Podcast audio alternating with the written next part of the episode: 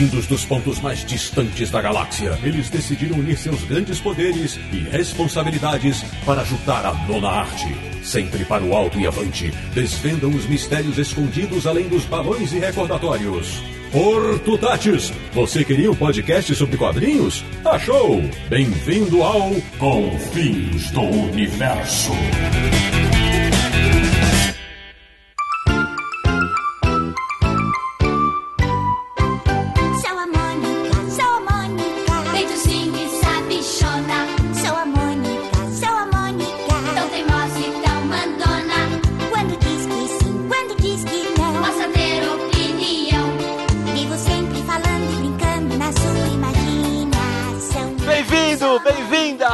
Mais uma edição de Confins do Universo, podcast do Universo HQ, o site especializado em quadrinhos mais famoso e conhecido no Brasil, www.universohq.com. Visite. E ah, e eu vou avisar agora, hein? Ouça esta edição até o final, porque nesta edição a gente estreia os e-mails, pancadas, pauladas e até elogios dos nossos ouvintes. Hoje, uma edição especialíssima de Confins do Universo. Então, pra gente entrar no clima, eu digo o seguinte: eu sou Sidney Guzman e falo diretamente do bairro do Limoeiro. Diretamente no cemitério mais branco que o penadinho, Marcelo Naranjo. Sem tomar banho há dois meses e acabei de comer duas melancia e quatro potes de Nutella, só pra entrar no clima. De Petrópolis, também conhecido como Vila Abobrinha, Samir Daliato. Hoje é o dia de relembrar a minha infância. E hoje não tem Sérgio Codespote. Hoje estreia no Universo HQ um convidado especialíssimo, diretamente do espaço sideral, também conhecido como Maceió, Marcos Ramone. para o alto e avante. Olha o cara, o cara tá se achando super-homão. Ah, Olha o cara, velho. Ah, já tá se achando super-homão. Tá estreando hoje e já tá cheio de amor pra dar. É. Na verdade, eu tô no mundo da lua. Tô me sentindo Ah. mais ou menos um astronauta. Ah. Ramon, você tá mais pra Capitão Feio, tá? Olha, eu concordo, Samir, concordo, concordo. Pior que ele se acha um gatão. Bom, bom, como já deu pra você sacar, o programa de hoje é especialíssimo. É sobre Maurício de Souza. Sim, porque o criador da Turma da Mônica completou 80 anos no dia 27 de outubro.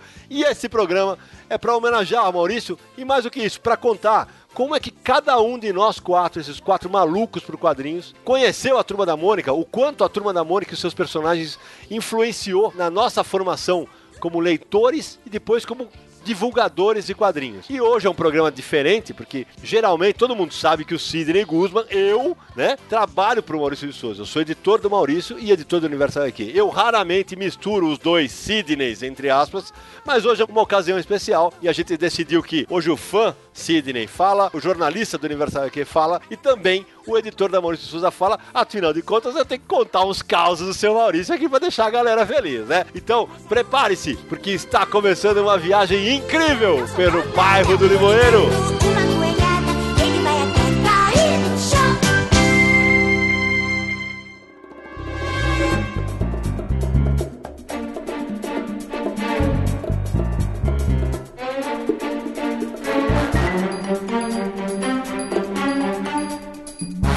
Então pra começar, quem vai abrir os serviços hoje, contando como é que a Turma da Mônica, como é que os quadrinhos do Maurício de Souza entraram na sua vida de pequeno leitor, é o nosso convidado, Marcos Ramone, editor do Universo HQ, que hoje estreia no Confins Universo. Batismo de fogo. A bola é sua, Ramonão. E aí, turma do bairro do Limoeiro? Bem, na verdade, eu, antes de conhecer a, a turma da Mônica, eu já era fã, fãzaço, maluco, pirado, fanático pela Disney. E foi exatamente é, numa revista em quadrinhos da, da Disney que eu vi a propaganda da turma da Mônica. Logicamente, me interessei por aqueles, aqueles desenhos novos pra mim, porque pra mim, até aquele momento, meu mundo, cerca de 5, 6 anos de idade, é, era Disney. E pedi pra meus pais comprarem, a partir daí foi uma paixão à primeira vista. E vale situar, né, Ramone? Vale situar que essa época que o Ramone, pros leitores mais novinhos, é porque o Ramone, é, ele é um octogenário já, não, mentira, não, não é tão, não, é, não é tão velho assim, que é quando o Maurício era publicado pela Abril, que foi a primeira editora que publicou o Maurício de Souza, e ele começa na Abril quando a Disney era a maior potência do quadrinho infantil e quadrinho em geral no Brasil. Pouco depois de eu ter me iniciado na, na turma da Mônica, também conheci um, um coleguinha meu, um amiguinho do bairro, e. um amigo, um amigo leitor de quadrinhos, Bem-vindo à zoeira, Ramon.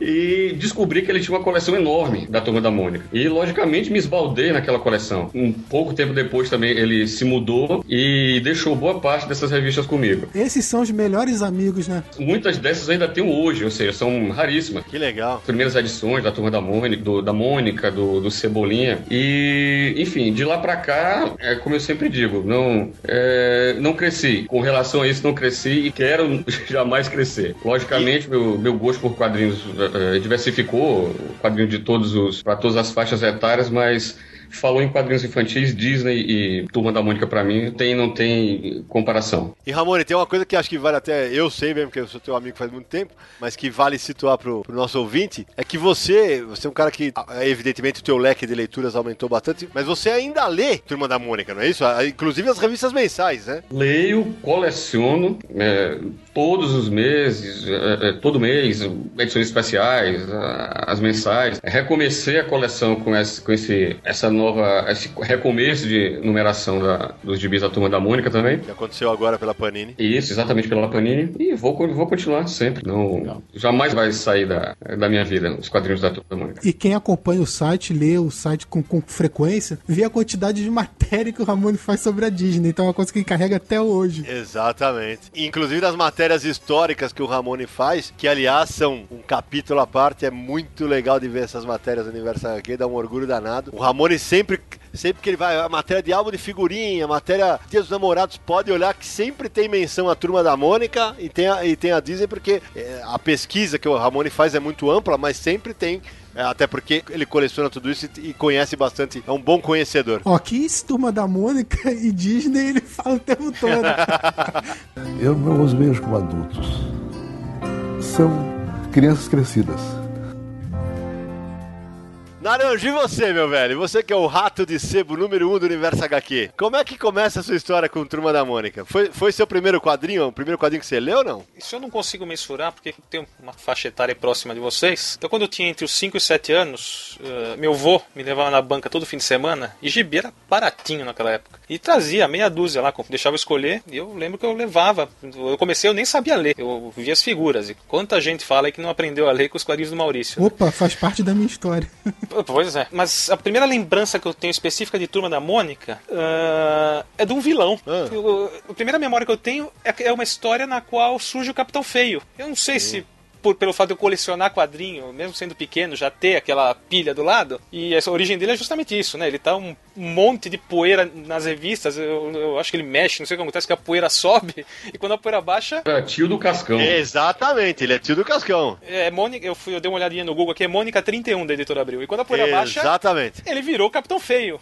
E a primeira Uhum. lembrança que eu tenho da, dos gibis da Mônica é essa, é do Capitão Feio, Que curioso isso. E um pouquinho mais pra frente já, o que me pegou também foi o cinema, 1982, As Aventuras da Turma da Mônica. Eu tinha 10 anos. E eu lembro que eu adorei aquilo lá, né? O Maurício aparecia interagindo com os personagens, aí depois tinha Sim. todos eles cantando musiquinhas e tal. Duas histórias em quadrinhos eh, estão na forma de episódios nesse desenho, né? Que é aquela que a minha Dançava Mônica... essas musiquinhas, Samir? Por que você tá me perguntando isso? O Samir não deve saber. Tô imaginando, e tá sendo bizarro na imaginação você dançando essas Não, músicas. não, o Naranjo que devia dançar muito essas músicas. É, não, você de cor até hoje. Então ó. canta, pô. E- Então imagine, agora atenção, e agora você, nosso ouvinte, imagine, por exemplo, Levantou, cortei de primeira. Marcelo Naranjo levantando de pijama vermelho e cantando Sou a Mônica, sou a Mônica, desde o sim, né? imagina. Sou a Mônica. Vamos fazer em forma, em forma recital. Sou a Mônica, sou a Mônica. Tento sim e sabichona. Eu não vou nem rimar essa bichona porque vai ficar esquisito. Mas pera, deixa. Pera, deixa eu Aqui é rápido no gatilho, Ramorão. Aqui é papo! Ah, Bobioto! bobeou.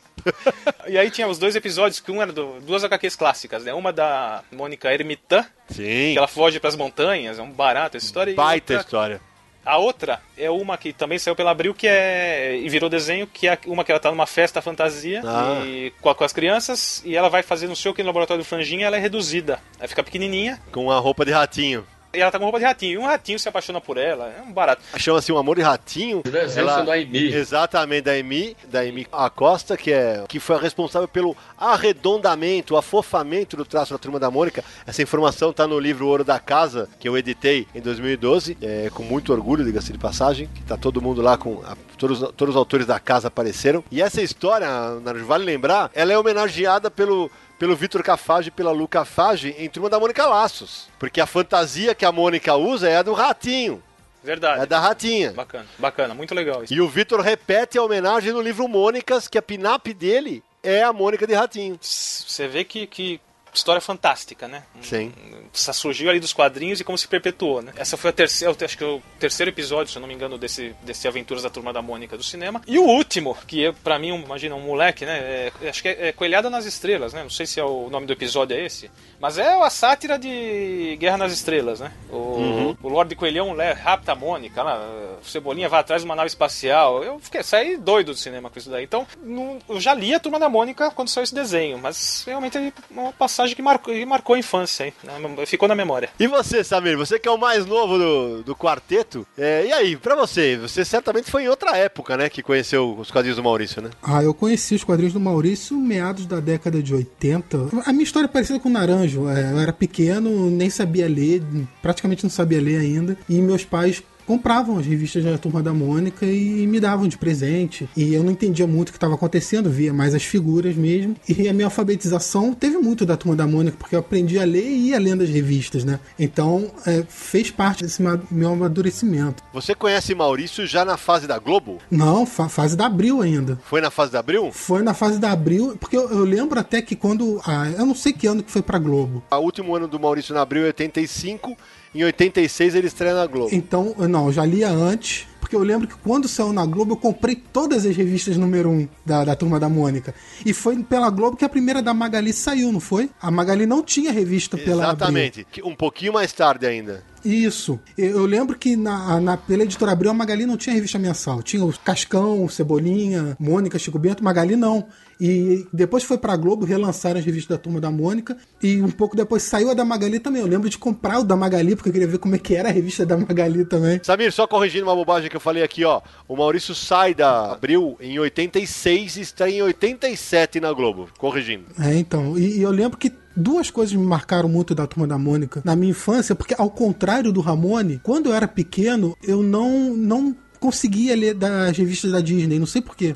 Não me atraía. Eu lembro de tentar ler e não achava, sei lá porquê. Só, só fui gostar depois que eu cresci mais, naquela época não. E, mas da Turma da Mônica eu gostava muito. E eu lembro de naquela época também, década de 80, tinha muita locadora, né? Hoje em dia a locadora praticamente não existe mais, mas naquela época eu lembro que tinha uma galeria aqui que você entrava na galeria, eram sete locadoras dentro da, da galeria. Então você não achava um filme numa, pulava pra outra, ia procurando, né? E além de comprar as revistas, eu todo final de semana alugava uma fita com desenho animado da Turma da Mônica. Eram duas coisas que tinha que ter todo mês.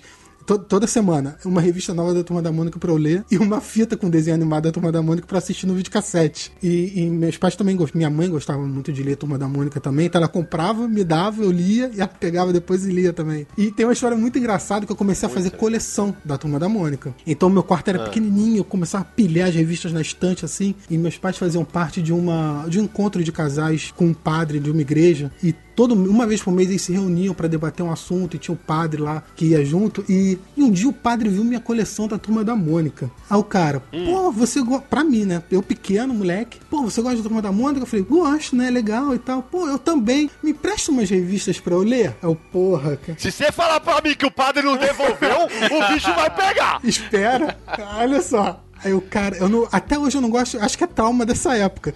Eu não gosto de, de emprestar revista, livro, DVD. Pra qualquer um ou só pra padre? Pra qualquer um, pra qualquer um. Aí o padre, pô, me presta. porque, Pô, o padre tá lá todo mês na reunião com os meus pais, tá bom. O cara pegou três, quatro revistas.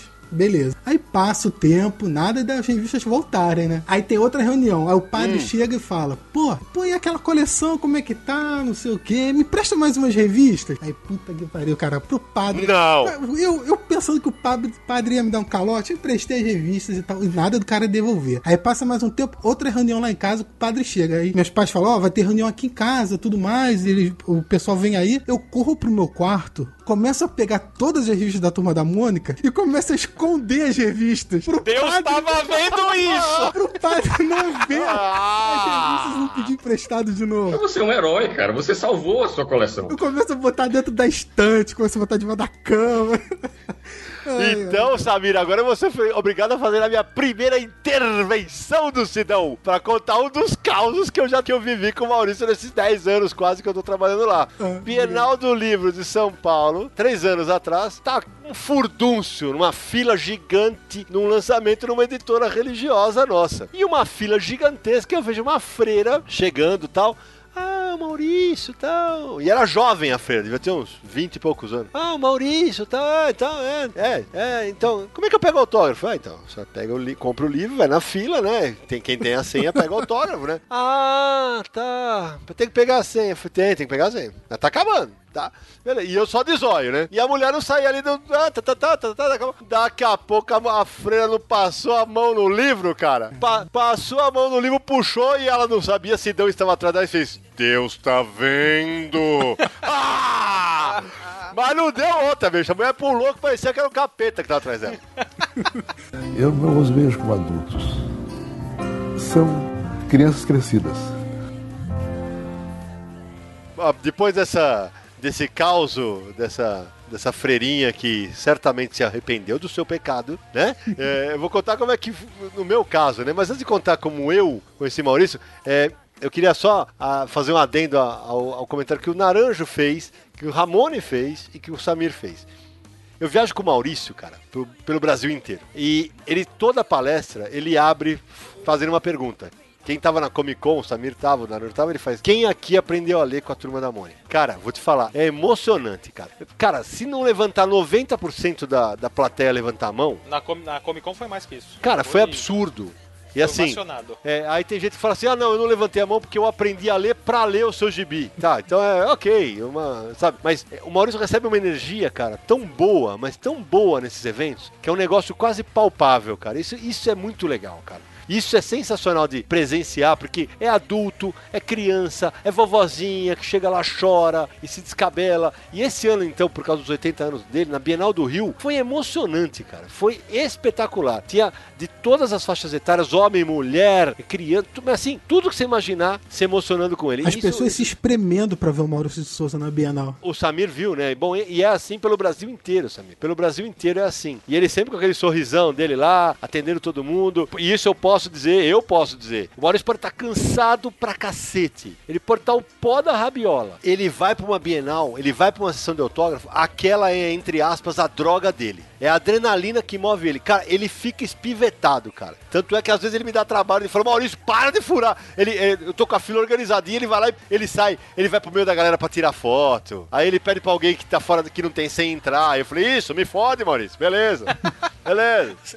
Mas- Sensacional. Bom, então, aí comigo, galera, foi o seguinte: eu já contei essa história em várias entrevistas, mas é legal contar pro meu próprio podcast, né? Isso é finalmente, né? Caramba, olha aí. Então, que na verdade, eu, eu como Naranjo, eu sou de 66. Eu sou o mais velho da equipe. Quando a turma da Mônica começou a fazer sucesso, e aí vale uma parte jornalístico, né? O Maurício estreia na Abril uma tiragem de 200 mil exemplares, quando a Disney tinha mais de 3 milhões de, de tiragem. Então ele era, ele era café pequeno naquele momento. Em 72, o Maurício já está no terceiro ano de publicação, quando eu começo a ler com seis anos. E eu não me lembro também da- qual foi meu primeiro, o primeiro quadrinho que eu li. É, mas eu lembro que meu pai, eu, eu lia Disney e lia Turma da Mônica, ou melhor, Mônica só, né? E meu pai me passava. É, eu lembro que ele me dava o gibi e falava assim: ó, lê esse aqui porque esse aqui é brasileiro. Porque é bem aquela fase do, pô, é um brasileiro contra. Ame ou deixe-o. É, é o Brasil contra o, o Império Norte-Americano, tá uma bobagem, porque os quadrinhos da Disney também eram divertidos, né? Continuam, continuam tendo um carinho grande por eles. Efetivamente eu começo a ler mais Turma da Mônica ali. Logo depois eu descubro os super-heróis, né? E aí eu, eu passo a ler menos Turma da Mônica, tal, migro para super-heróis e depois eu vou reencontrar a Turma da Mônica num outro cenário que a gente vai falar no próximo bloco. Olá pessoal, eu sou Maurício de Souza, o pai da turma da Mônica, e vocês nem imaginam onde é que eu tô. Eu tô aqui na nave do astronauta ouvindo Confins do Universo. Imagine!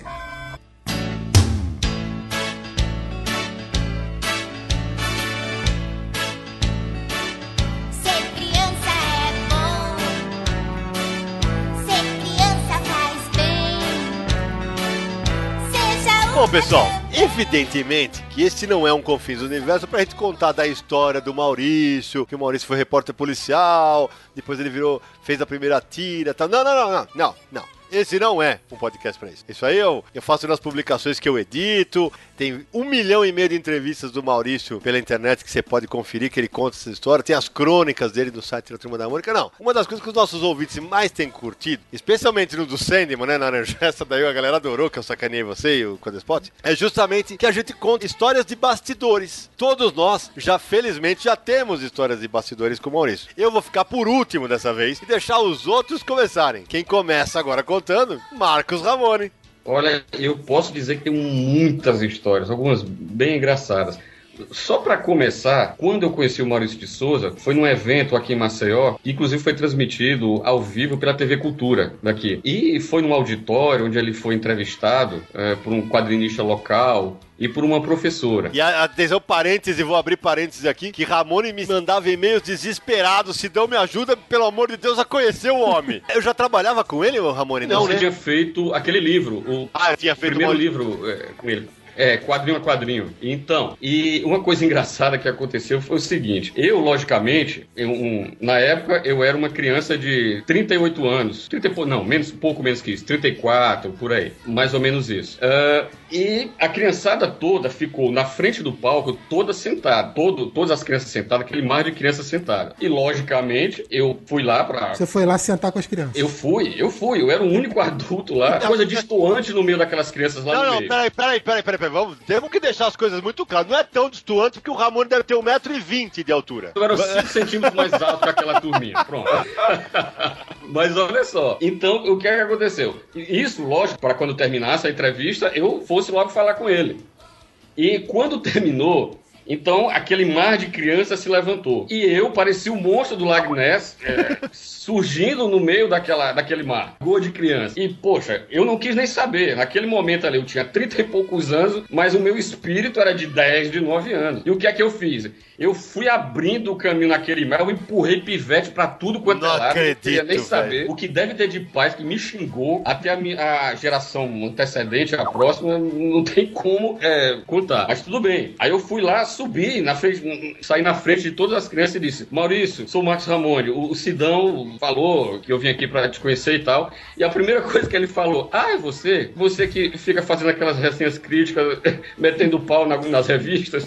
Olha aí, É. rapaz. legal. Aí depois abriu um sorriso largo e me deu um abraço. Aí e foi logo dizendo: Olha só, tem toda essa turma aqui pra eu atender, pra dar autógrafos, pra conversar. A gente conversa é, ali naquela salinha ali no final. Tudo bem, eu esperei cerca de uma hora e meia pra ele atender todo mundo com toda aquela simpatia, aquela calma dele. E enfim, depois fomos lá conversar. É, ele disse que estava um pouco é, apressado porque ia com uma turma que estava esperando ele pra um restaurante. Ele disse: Vem com a gente. Eu não, eu tô com um carro aqui e tal, eu vou seguindo vocês. Quando che- chegamos lá no restaurante, conversamos um pouco mais e ele disse: Fica aqui pra jantar com a gente. Ele disse: Não, porque eu tinha um compromisso logo cedo no outro dia. Além do mais, também, depois de toda a atenção que ele me deu, eu não ia lá fi- filar a boia do homem, né, pô? Mas tudo bem. E, enfim, e o que eu posso dizer é que naquele momento eu já havia realizado um sonho. Podia ter parado ali, certo? Um sonho de criança que foi é, migrando para um sonho de adolescência e depois um sonho de adulto também. Isso sempre me acompanhou. Ô, Ramone, uma coisa que eu posso dizer, é, evidentemente nem todo mundo está nos ouvindo, tem é, possibilidade de conhecer o, o Maurício e tal,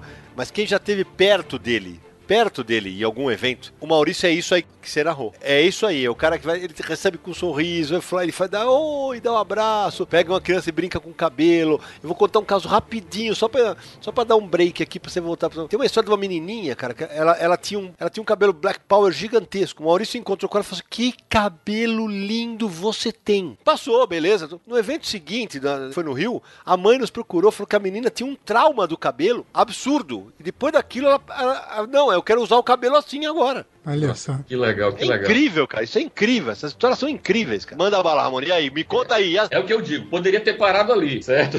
Digamos, mas não, a partir daí a gente começou a, se comunicar por e-mail, entrevistei ele até para uma matéria sobre o Jotalhão, prefaciei o, volume 2 da- das tiras clássicas da Turma da Mônica. Porra, esse editor, vou te contar, não tinha ninguém melhor pra ele chamar, não, cara. Mas Pelo o amor barato de é que ele gostou. E, e, poxa, Caraca. e recebeu um exemplar. Ele me agradecendo. Inclusive, utilizando alguns desenhos próprios da impressão lá, como fazendo uns balãozinhos é, é, Foi. endereçados diretamente a mim. Isso é fantástico. Depois apareci também em, em alguns quadrinhos da Turma da Mônica, junto com o Naranjo, né? Fomos homenageados, né? Viramos personagens com pequenas aparições em umas três ou quatro é, é, edições de E quadrinhos vale da dar Turma o da Mônica. crédito, vale dar o crédito que Ao Flávio Teixeira. Exatamente, porque é um leitor Uhum. do Universo HQ, um fãzão de quadrinhos. Exatamente. E ele, a primeira foi na revista da Tina, né? Exato, exatamente. Começou lá na, na primeira vez na revista da Tina. Na minissérie da Tina, numa minissérie da Tina foi. Corsários, né, o Capitão Ramone? Exatamente, pirata não, corsário. e olha só, em 2008 eu fui visitar ah, a Maurício de Souza Produções. Logicamente, ele me recepcionou daquela mesma forma, com um abraço esfuziante, uma atenção absurda. E o engraçado, aí tem um caos engraçado, que eu fui com o Naranjo, nós fomos a- a- ao Parque da Mônica. E é co- como eu digo, era uma coisa engraçada. Parecia que o Naranjo era o meu pai e estava me levando até o parque, né? E disse, ele disse ó, daqui a uma hora eu pego você. Eu entrei lá, eu entrei lá como jornalista para fazer uma. é, é, não foi como um visitante comum, normal. Que até novamente o Sidão intermediou isso. Né? Eu tirei fotos para fazer um registro e, e tudo. E foi interessante. O Naranja até hoje disse que simplesmente eu sumi, ele me perdeu, eu era uma criança perdida lá, e depois reapareci, depois de ter zanzado pela. Eu pensei Pela, naquele é, setor né, que, que chama as crianças, né? Atenção, quem coma. Eu falei, não, deixa quieto, melhor deixar pra lá. Vai.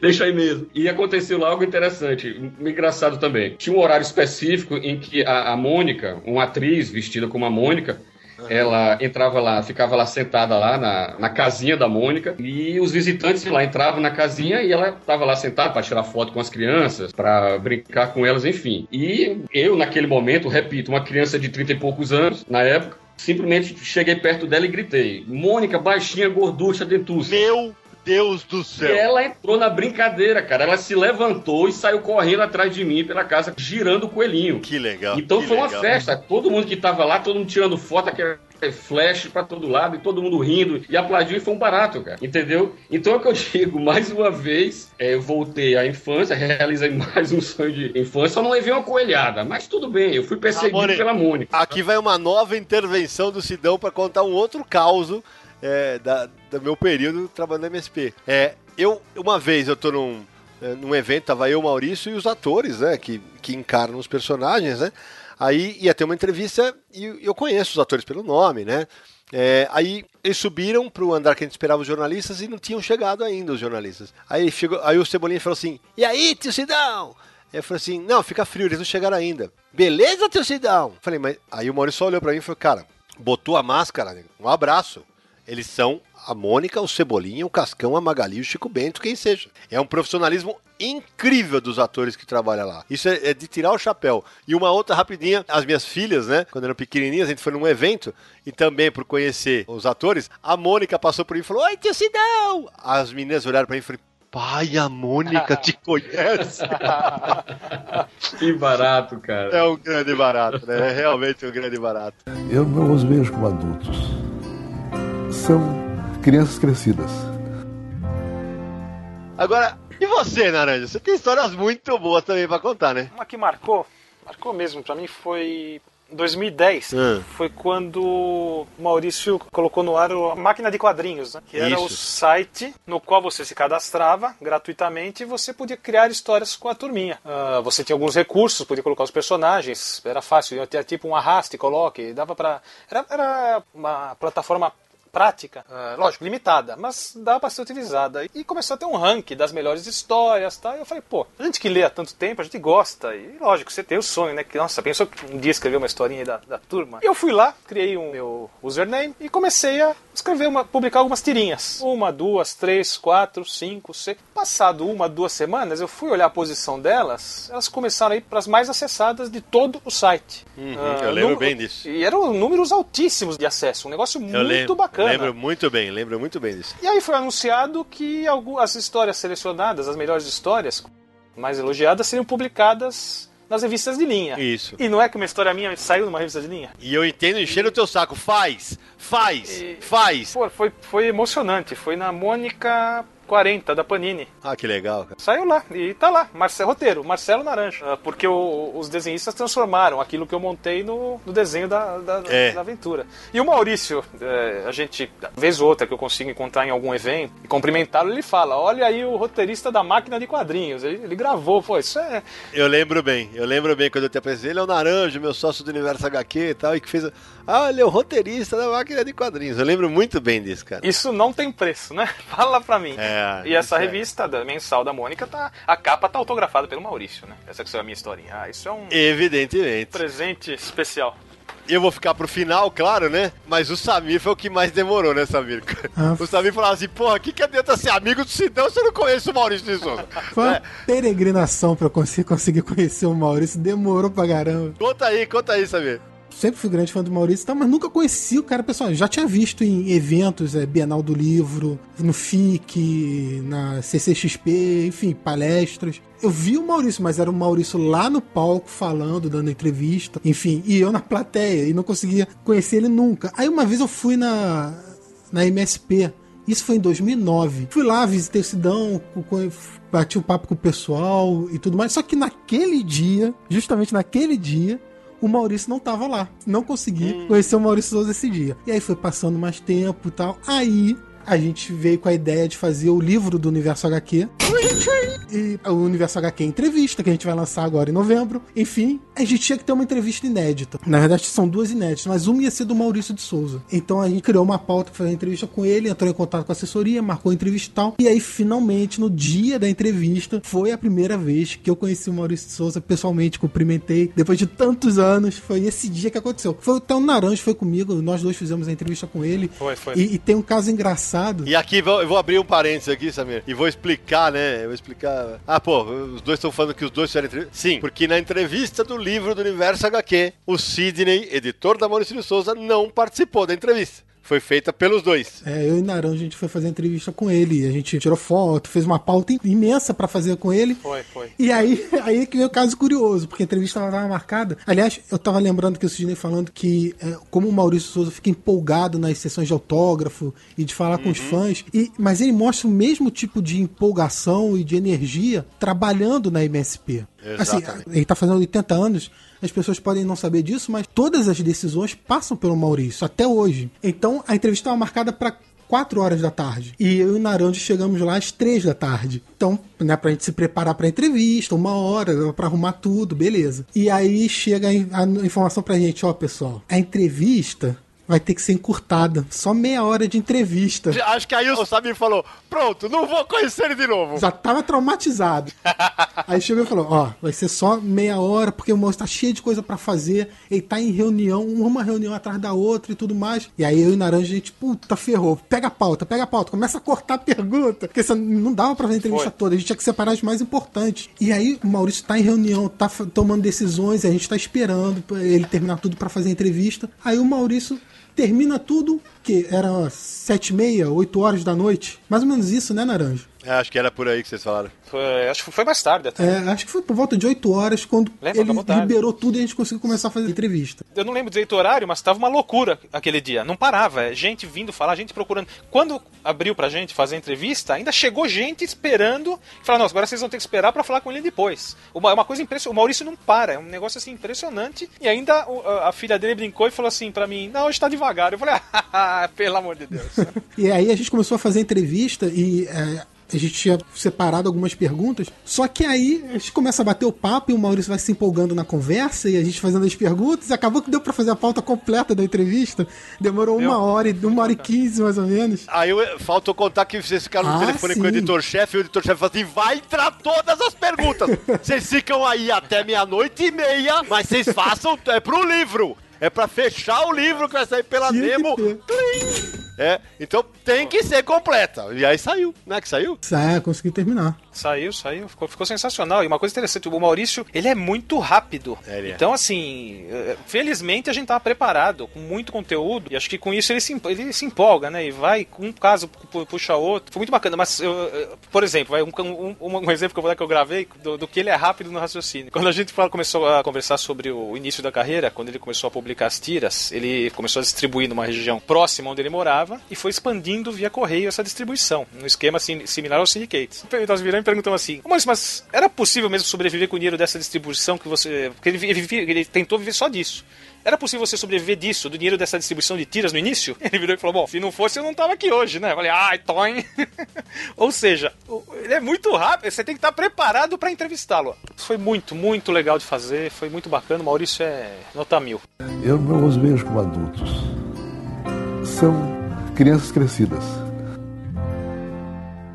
Agora é comigo, porque agora senta que lá vem a história, mas antes, antes eu vou dizer uma coisa. Aquilo que eu falei pra vocês agora há pouco, que o Maurício também ele se energiza com os leitores, Maurício é a mesma coisa com entrevista. Quando a entrevista é bem pautada, ele percebe que, que o cara conhece, que o cara que é um bom perguntador, aí, cara, ele esquece o horário, ele vai longe. Eu posso dizer, né? Foi por causa de das entrevistas que eu fiz com o Maurício durante um ano pra fazer o Maurício quadrinho a quadrinho, que ele acabou me chamando pra trabalhar com ele e criar a área de planejamento editorial que eu toco até hoje. Mas a minha história com ele, agora sim, começa de outra maneira, né? Eu parei de ler Maurício, né? Aí, como eu falei, fui ler super-herói e tal, outros gêneros e tal.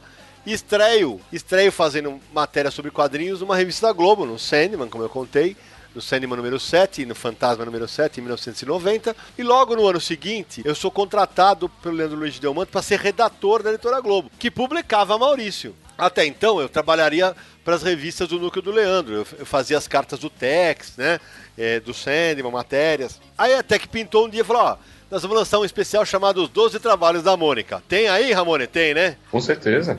Essa não falta, não. Era num formato, porque ele já saiu em vários formatos, mas ele era num formato um pouquinho menor que o americano. E aí falou: ó, a gente precisa que você faça uma matéria sobre os, os 12 trabalhos do Hércules voltado pra criança. E até então. Saiu o cara, gibizão também, não foi? Depois ele saiu no gibizão, bem lembrado. Aí eu fiz uma matéria tal, escrevi a matéria numa linguagem mais infantil tal. Aí mandei pra aprovação e eu lembro que foi a primeira vez que eu. Primeiro fora que eu dei com o Maurício. Porque teve uma hora que eu queria brincar no termo e eu falava de Zeus. Eu falava, ah, Zeus. Teve vários filhos com várias mulheres, não sei o que e tal. É, e ele era muito mulherengo. Aí veio um recado, falou, ah, nem, não é porque a pessoa tem vários filhos que ele é mulherengo. Eu falei, ui! Pra quem não sabe, o Maurício tem 10 filhos, né? Eu, eu falei, ai! Tomei, né? Aí depois da fase da Globo, depois que eu saí da Globo, teve um corte em 90... Em 92, eu saí da Globo. É, teve um corte grande lá, eu saí. O que acontece? Ia inaugurar o Parque da Mônica. Aí, o Parque da Mônica, até porque todo mundo confunde. Tudo que ah, sai alguma coisa que é da Mônica, o pessoal acha que é do Maurício. Não era do Maurício o Parque da Mônica. Era do empresário chamado Silvio Wade. E ele me contratou para ser o jornalista responsável pelo jornalzinho do Parque da Mônica. Então no dia que inaugurou, eu tive a honra, muito entre aspas, por exemplo, de entrevistar Paulo Maluf, né? É, e era um negócio assim, é, era uma área patrocinada pela Xerox do Brasil, em que tinha uma máquina gigantesca, eu tinha um protótipo, puta, mas era muito esquisito, de uma máquina digital em 93, eu saía, entrevistava as crianças, batia uma foto, o que, que você tá achando tal, e eu tinha matérias fixas no jornal, que eu mudava a cada semana, e tinha um espacinho que eu entrevistava a criança, pegava a fala dela, colocava a foto, pá, fazia uma diagramação rápida e rodava, saía na hora o jornal. Então essa foi a minha segunda passagem com o Maurício. A terceira, e a partir de então, todas. depois que eu saí do Parque da Mônica, fiquei lá só seis meses, porque era, era realmente muito punk. E fui para fui enveredar pro jornalismo empresarial. A terceira é, já é pelo Universo HQ, a gente se encontrando em eventos tal. E aqui vale um parêntese, né? Eu trabalho lá quase 10 anos, o site tem 15 e nós. Equipe do Universo HQ, nunca havíamos entrevistado o Maurício. A entrevista que tinha no Universo HQ foi feita por um amigo nosso, Hugo Silva, de Portugal, quando o Maurício esteve no Festival de Amadora. Isso. E aí, pro livro, nós decidimos fazer uma entrevista da casa, aqui no Universo HQ, com toda a pompa e circunstância que o Universo HQ costuma fazer. E aí, evidentemente, vem, vem o terceiro capítulo, o quarto capítulo mais importante, que é, é o Maurício Quadrinho a Quadrinho, que é o livro que eu escrevi sobre ele e que, e que acabou gerando a, a minha entrada na Maurício de Souza Produções. Eu sempre conto essa história, que é... Eu, eu passei um ano entrevistando ele, tive a honra do Maurício prefaciar o meu livro e dizer que aquela, aquelas, aqueles papos que a gente tinha era como se eu tivesse... Quer dizer, ele tivesse num psicanalista em que só falasse de quadrinhos. Mas Sidão, como é que foi? Como é que você apresentou esse projeto pra ele? Puta, esse projeto foi muito engraçado, sabe? Porque assim, eu vinha fazendo é, aqueles, guias, aqueles guias da Abril sem respostas sobre o Batman, sobre super-heróis, sobre Hanna-Barbera. E aí, eu, pô, eu tava fazendo pra Abril e esses materiais estavam indo bem, né? Eu falei, pé, peraí, cara, por que não? Se eu, se eu fiz sobre Batman, Hanna-Barbera e super-heróis, por que não fazer com o cara que mais vende quadrinho no Brasil? Aí eu fui na Globo, que na época era a editora do Maurício, e ofereci o projeto. E fiquei em stand-by, esperando. Aí o que, que rolou? A Globo me volta com uma proposta e falou: olha, o Maurício queria algo um pouco diferente. Ele não quer um guia de curiosidade sobre ele, ele queria um livro que contasse como é que foi a trajetória dele de fã de quadrinhos até o empresário de quadrinhos. E aí você que já tem dois metros, deu um pulo mais de quatro e bateu com a cabeça na- no teto. É, mais ou menos isso, né? É, ele me oferece essa oportunidade de falar e falou: ó, não é, não é pra ser uma biografia, porque o Maurício nunca ele não queria falar em biografia naquele momento. E ele falou: e da metade pra frente, ele quer que tenha os quadrinhos favoritos dele. Falei, pô, aí é um prato cheio pra mim. Vocês me conhecem, sabe? Vocês sabem o tanto que eu gosto de pesquisa. Então, aí eu fiz os 30 quadrinhos favoritos do Maurício, entrevistando ele. E eu, eu sempre brinco que eu acabei um pouco com a infância do Maurício em um capítulo do livro. O Maurício elenca os quadrinhos favoritos dele, e um deles era o Dr. Kildare. Vocês três leram o livro, vocês sabem do que eu tô falando, mas eu vou contar pro nosso ouvinte, né? O Dr. Kildare era, era um médico que tinha aventuras em quadrinhos, e aí, na hora que eu tô pesquisando, pô, o primeiro quadrinho do Dr. Kildare é dos anos 60. Eu falei, hã? Como? O Maurício Lício nos anos 40, cara? E pesquisa, pesquisa, pesquisa, nada, nada. Aí eu lembro que o Ota, o editor da MED, o eterno editor da MED, me deu uma dica, falou, ó, tem um grupo de discussão na internet só de tiras antigas, aí eu, pá, soltei uma imagem e descobri que a tira que se chamava Dr. Kildare no Brasil, é, originalmente se chamava Dr. Bobs que era de um outro médico, só que esse aqui usava óculos. Como no Brasil na época o Dr. Kildare fazia sucesso nos seriados de cinema, os editores não, ti- não tiveram o menor pudor. Dr. Kildare. E aí quando eu contei pro Maurício, ele falou, porra, você acabou com a minha infância, cara.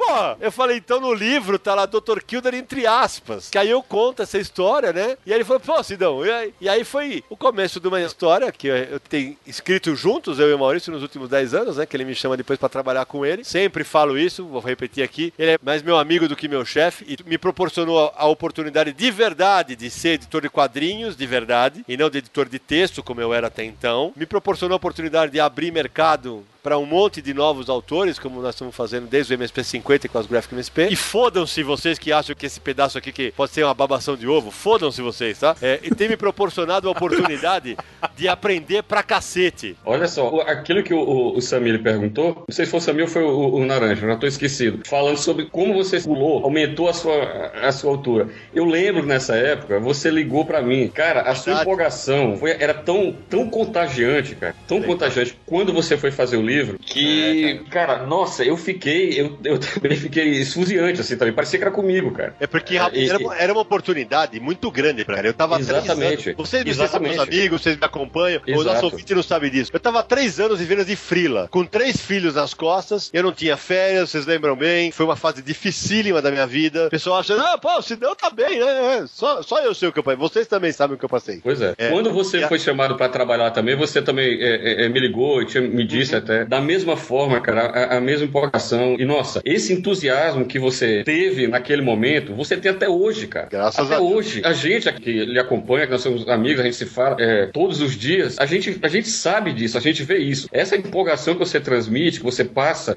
para todo o o público em, em cada projeto desse, que cada projeto é um filho para você, você faz questão de dizer, e a gente sabe, a gente vê que é um filho mesmo, pelo amor que você tem por, por cada um cada um desses projetos. E é por isso que o projeto sai com a qualidade que a gente vê, que a gente sabe, e, e faz todo esse sucesso. E também foram-se se acharem que isso é babação. Mas é a porra da pura verdade, só isso. Eu não os vejo como adultos. São crianças crescidas. É, é engraçado que a gente tá falando do Maurício, como ele se energiza com o trabalho, com os fãs e tal. Mas o Sidney é igual, porque o cara sai da MSP, sei lá, 9 horas da noite, o dia inteiro trabalhando lá, e é engraçado É, porque vai ver que o Maurício viu, se reconheceu um pouco no Sidney, que os dois não param. O Sidney é workaholic total. É, é, mas é isso mesmo. E tem uma coisa que eu preciso contar aqui, que acho que, acho que eu nunca contei isso numa entrevista, mas vou contar agora. Já que é pro, pra nós. Furo! Atenção, agora vai. Exclusivo. Então, porque na verdade é o seguinte, quando eu- faço a proposta e o Maurício volta, eu falo, beleza, tá topado, vambora, acertamos o preço, quanto eu ia receber e tal. Aí me chamam um dia e me fazem, me fazem uma proposta na Editora Globo. Ó, o livro tem que ser, você vai ser ghostwriter. Aí vocês me conhecem bem, vocês sabem que a resposta foi, mas nem fodendo. Eu falei, nem fodendo. Aí a, a editora da Globo, nossa, você tá até vermelho, porque eu não posso fazer nada porque. não- é, porque eu só tô vermelho por enquanto. Porque eu falei, isso é um desrespeito que você tá me pedindo. Aí eu falei assim, foi o Maurício que pediu isso? Ela. Eu falei, por favor, pergunte pra ele o que, que ele acha. Aí veio a resposta do Maurício. Falou, não, o Guzman assina o livro. Porque aí eu falei pra ela, desculpa, eu, eu posso não ser o Maurício de Souza, mas eu já era o Sidney Guzman, respeitado, jornalista com um monte de prêmio HQ Mix nas costas, editor-chefe do Universo HQ. Pera um pouquinho. E aí, o Maurício ganha meu respeito primeiro ali, e depois, quando o livro tá pra sair, o, o pessoal da, da editora Globo, com uma sensibilidade de um Tiranossauros Rex, queria tirar o meu agradecimento à minha família. E aí o Maurício falou, não, senhor. Eu falei, por favor, não façam isso. Não, porque não sei o quê. Por favor, não façam isso. Ah, mas porque o livro é sobre o Maurício, mas eu tô escrevendo o livro. E aí o Maurício, não, claro que tem que sair o agradecimento pra, pra esposa e pros filhos. E, e foi isso que aconteceu, né? Então ali ele mais ainda ganha meu respeito e é o que eu falei, desde então eu tô, esses 10 últimos 10 anos eu aprendi demais com o Maurício. É um cara que tem muito, muito, muito defeito como qualquer um de nós. Mas é uma pessoa que eu gosto muito, que eu gosto demais. E isso eu, falo em entrevista, eu falo pra ele, eu falo pra família, eu falo pra todo mundo. É assim, eu tenho aprendido muito, tem sido um aprendizado absolutamente do caralho. E poder tá esse ano, agora fala o editor Sidney Guzman, é, poder dar tantos presentes editoriais que eu dei pra ele esse- nesse ano de, de 2015 pra comemorar os 80 anos dele, cara, pra mim tem sido para mim tem sido uma recompensa, porque o Maurício virou pra mim e falou assim: "Sidão, que ano ele falou, que ano você tem me proporcionado? Isso, porra, não tem preço, velho. Se dá sobre ainda sobre o seu livro, eu tive no lançamento. Verdade, verdade. você tá- Ah, tava você, o Maurício. Puta, eu lembro que foi emocionante, né? Foi. foi. Quando, quando seus pais chegaram, É. então foi muito legal. E eu, e eu peguei fila, não tem boiada no universo É, aqui. não, muito, não menos, muito menos com o Sidney. que é- Ah, ali, ah, tá vendo a fila? Então, ali é o final. Beleza. Não, não, lógico que ele não falou isso, mas eu É. entrei de uma boa. Não, já. é lógico, Sei que- é sei- a gente faz tudo direitinho, isso É é, isso é bacana, isso faz parte. Tem Mas lógico. olha só, Sidão, o Ramone tava falando que ele e o, o Naranja já apareceram na revista da Turma da Mônica, mas acho que com você nunca aconteceu isso não. né? Bicho, imagina. Samir, bem lembrado, Samir, é bem lembrado. Aí veio uma, uma realização pessoal maluca, né, cara? Porque assim, quando eu começo a fazer os projetos, né, os MSP50, as graphics, todos os roteiristas da casa são fãs de quadrinho como nós, como nós quatro. E eles, claro, curtem na mesma vibração que a gente. E aí começa aquele, aqueles projetos, cara. Aí o Flávio Teixeira me transforma em personagem na, na Turma da Mônica Jovem número 20. Foi a minha primeira aparição. E ele usa, eu sou um dono de uma gibiteria chamada Universo Gibi, né? É. Aí depois, cara, tem o o momento que ele usa o meu bordão, que eu falo sensacional, né? Ele fala isso, o Sidão. E- Esse mesmo personagem apareceu depois na- no casamento da Mônica muito rapidamente, né? Ele tá na plateia, nos convidados. E agora ele vai aparecer numa edição especialíssima pra Comic Con, em que envolve quadrinhos e o Corinthians. Vai vendo, vai vendo. Ai, caramba, isso Vai é um mesmo. desastre. E, e aí depois disso, cara, eu falei, ah, eu já tava pouquíssimo feliz, né, de aparecer, né, disso, de, como personagem. Cara, eu virei personagem das histórias do Bidu. Primeiro eu apareci como Cid, o cachorro fã do Bidu, que foi promovido no quadrinho, agora é Sidocão, o editor. Ele é o editor dos quadrinhos. A primeira história foi do Lancaster, se eu não me engano. Aí o Paulo Beck me matou e me colocou na turma do Penadinho. Eu chego lá e mudo, é o editor do, eu- o editor do cemitério. Eu mudo tudo. Aí o Flávio, o Flávio Teixeira já me colocou como me fez virar Hobbit no Senhor dos Pincéis. É, no, no Peraltas do Caribe, eu apareço do lado do Maurício, porque Peraltas do Caribe, a, a história se passa nas Ilhas Maurício, e o Maurício faz uma brincadeira quem, ô Guzmão, quem que você tá chamando aí para pro MSP 500? Eu falo, ah, o Rembrandt, o Caravaggio, é uma coisa assim. E o Edson Itaboraí já retratou eu Sidney mesmo, numa história do Neymar Júnior, que eu sou um colecionador de gibi, que é sonâmbulo, cara. Eu saio de pijama na rua. Mas você também já apareceu como Sidney numa das MSP 50, não foi? Em desenho, em desenho realista. Em desenho Sim, no, realista. pô, no, de- no Felipe Massafera, cara. E agora, na, no Memórias do Maurício, a história que fecha o livro também em desenho realista, do Alex Chibal, é uma história sobre, o- sobre a perda de um celular do Maurício em Portugal, que é um, putz, vocês vão ler a história, é, é aquela história que você fala assim, não é possível que o Maurício tem tanta estrela, mas é muito, muito legal. Agora, o editor que muda tudo é excelente, porque o Sidney.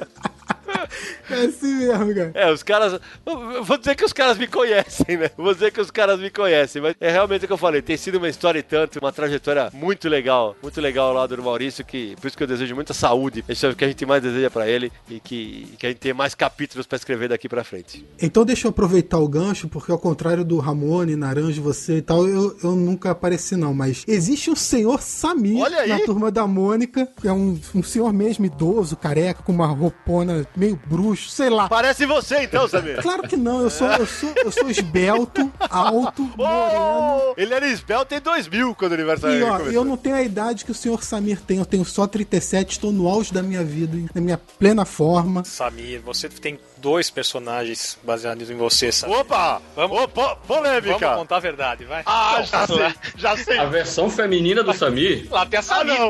a Tem a Samira. Samira. É verdade. Mas aí que vocês estão enganados, aí não é homenagem a mim, é homenagem à minha filha, Samira. Ah! Ela tá lá, que é verdadeira, Samira, pô. Salva de palmas pro Samir. Meu amigo. Põe palmas, Léo, põe palmas. Saiu bem, Samir. Gostei Sai- de ver. Saída pela direita. Ó, então fica aí. No próximo bloco tem personagem favorito, história favorita e dicas de leitura do universo de Maurício de Souza. E mais, os e-mails dos confins do universo. Aguarde. Fala nação nerd! Eu sou Fernando Caruso e eu tô aqui juntinho de vocês, perdido no confins do universo.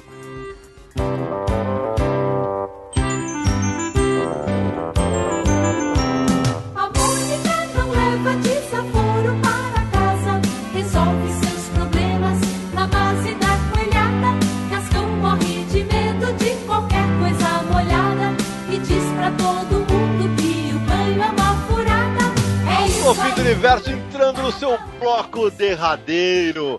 Agora é a hora que os ouvintes mais gostam, né, galera? Um negócio que surgiu, assim, espontaneamente, é a gente indicar leituras, né? E a galera tá adorando essa parte, porque, pô, eu gosto dessa, eu gosto daquela, comenta. Então agora, hoje nós vamos fazer diferente. Como é pra homenagear o seu Maurício de Souza, hoje nós vamos falar personagem favorito, história favorita e uma indicação de leitura. Marcelo Laranjo, você começa. Tá louco? É, cenourinha. Bom, pronto, personagem favorito acho que já mataram, né? Claro, claro. Ah, Só um louco não saberia disso. ah, cara, é uma coisa de louco, é um nonsense. é, Naranjo só todas as piadinhas dele, cara. É, é muito bom, é muito bom ler o louco. E é, na Naranja vale citar, né? Criado pelo Márcio Araújo, o irmão do Maurício, já falecido. É um dos dois personagens que. Ele e o Bugu foram criados pelo Márcio, né? Que era roteirista do, da- do estúdio na época. Engraçado que os dois têm coisas parecidas, né? Sem dúvida, mas sem dúvida. E, qual a história favorita, Nara? Agora, história já com outro personagem, e eu vou ter, tomar a liberdade aqui de citar duas histórias. Com o mesmo, porque, por coincidência, são com o mesmo personagem. Ah, revista Chico Bento, número 2, editora Abril. Tem uma história chamada Chico, 7 anos. Ah, isso não é história, isso é uma poesia. que eu acho algo. Não, não tem como falar. Quando eu terminei a leitura daquilo, até hoje, eu falo, nossa, como pode ter uma história tão, tão linda assim, tão tocante? Ele, ele mostra. E a história é do Maurício mesmo. é, foi escrita pelo Maurício. Ele, ele mostra a passagem, o fim da, da daquela infância de É isso. 5, 6 anos, quando você passa por um outro estágio. O, o Chico, ele entra numa caverna, escondido, e, Aham. vai, e vai visitar os parentes dele. Como, como assim, né? Você pensa os parentes. E lá dentro ele encontra o bisavô, encontra a bisavó, ah, encontra personagens do folclore. É uma, não sei, uma alegoria, né? Vamos chamar assim, Que, é, que é muito Eu não, legal. vou, eu não vou nem dar spoiler, mas se você gosta mesmo dessa história, aguarde. Agora, hein? Agora tan, eu, tan, tan. eu sacaneio até os meus parceiros do aniversário aqui. Aguarde. Prezado ouvinte, não é só você que vai ficar curioso, tá vendo? Junte-se a nós. Eu não os vejo como adultos. São crianças crescidas.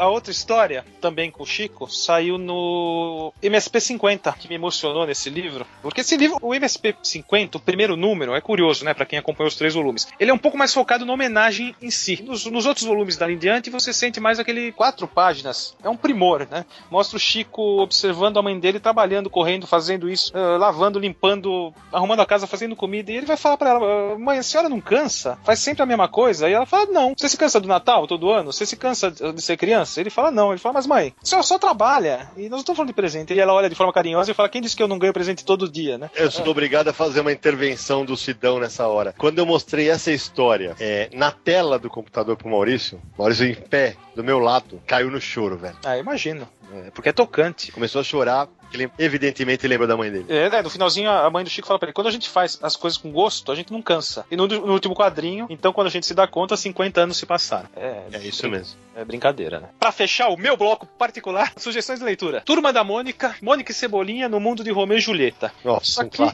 isso aqui é uma pequena obra-prima dos quadrinhos. Foi publicado nas revistas mensais, na época da editora Abril, e em 1979 saiu no formato álbum. Então lembra até aqueles álbuns europeus, com uma história completa, com muita referência ao universo de Romeu e Julieta, apresentando pros pequenos, eu era pequeno na época, essa história incrível de uma maneira divertidíssima, num traço lindo. Ou seja, é uma preciosidade e tem sido reeditada pela Panini. Então é fácil de encontrar. Isso, e em capa dura e nada. Vale de novo uma citação, uma explicação, que é uma das coisas que os nossos ouvintes mais curtem. Essa história não nasceu nos quadrinhos, né? Ela nasceu numa peça teatral, né? com um texto da, da Yara Maura, irmã do Maurício. Depois ela é vertida pros quadrinhos. É verdade. E depois faz toda essa, essa história incrível, publicada em partes na revista Cebolinha e Mônica, depois numa, numa compilação. É realmente uma história incrível. E a outra? E a outra? E pra finalizar, minha dica aqui é o álbum recém-lançado Coleção Histórica Maurício, as clássicas aventuras das revistas Bidu e Astras. Ah, por vários motivos. Primeiro, que são, que são revistas que eram assim impossíveis. Eu coleciono e compro o gibi faz Faz tempo. Você não acha isso, não acha. Você não acha em sebo, você não acha em internet. Se você acha, você não vai pagar o preço que você acha, porque o cara quer comprar uma casa, ele tá pondo a revista dele à venda e não tem condições. São as primeiras HQs, né? Formato. Formato revista em quadrinhos mesmo, feita pelo Maurício, com um traço de início de carreira bem diferente, mas ele já tinha o domínio da técnica. Isso é nítido. Tem, expre- eh, tem expressão que ele faz, é muito bacana. Hoje a gente consideraria muita coisa politicamente incorreta. Isso também Não, muito. Eu fiz o prefácio pra explicar isso, né? Sim, porque, mas era outra época, é nítido. É muito gostoso acompanhar esse tipo de coisa. O Cebolinha, com mais fios de cabelos, falando tudo errado, não era só o L. Não, é isso mesmo, Nara. Ele, ele não tinha só a deslalia, ele trocava o R pelo L. Ele falava também como criança. Então,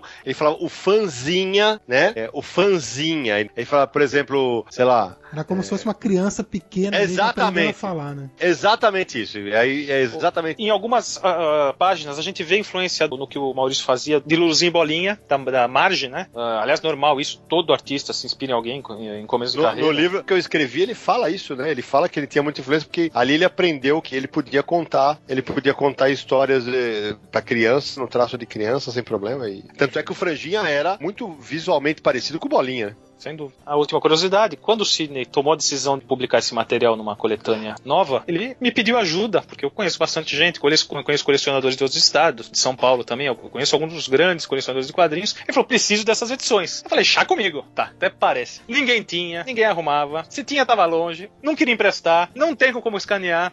Cada uma pessoa tinha um número, o outro tinha outro. Olha, foi uma doideira. Até que eu achei um amigo nosso, né, o Fábio, Fábio Santoro. Fábio, Fábio Santoro, ele tinha acho que dois ou três números, né? E ele se dispôs. É, é, vale uma curiosidade aqui, né? Foram quase três anos de busca do material. Em determinado momento eu, desisti, da, porque a gente não achava. Teve, teve colecionador que queria cobrar mais de 1.500 reais para escanear cada edição. É, e eu conto essa história nos extras do, do Coleção Histórica Maurício, porque do nada acharam as revistas da MSP. Eu tava com o espelho lá montadinho, tudo certo, beleza, agora beleza, montei. Aí aquele o meu jeito xiita, fui lá olhar, né?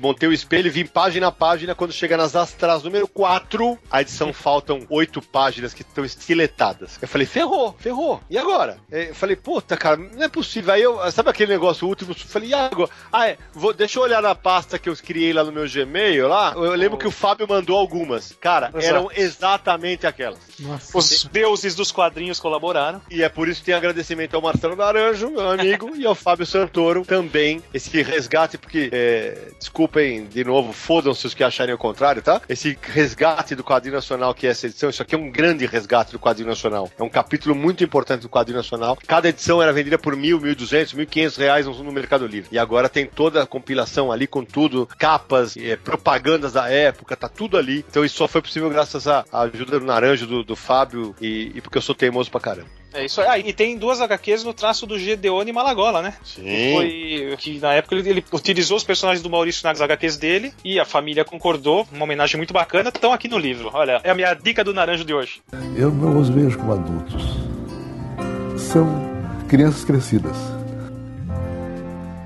Samir Naliato, sua vez. É, o meu personagem favorito da Turma da Mônica é o Cebolinha. Cara, eu adoro as aventuras do Cebolinha, os planos infalíveis, a amizade com o Cascão, os dois. Cascão sempre entregando pla- os planos do Cebolinha, cara. É, aliás, ô Sidão, por que, que o Cebolinha é o único da turma principal que usa sapato, cara? Ah, o Maurício já explicou isso. Aliás, você não tem noção, já deve ter vindo um bilhão e meio de vezes essa pergunta mim no Facebook. Se você perguntar isso pro Google, ele te responde, porque o Maurício fez uma crônica sobre isso. Fala, ah, na época, no começo os personagens tinham o sapato, depois foi aumentando o número de personagens, aumentava o número de tiro, fala, ah, é aqui, ó, fum.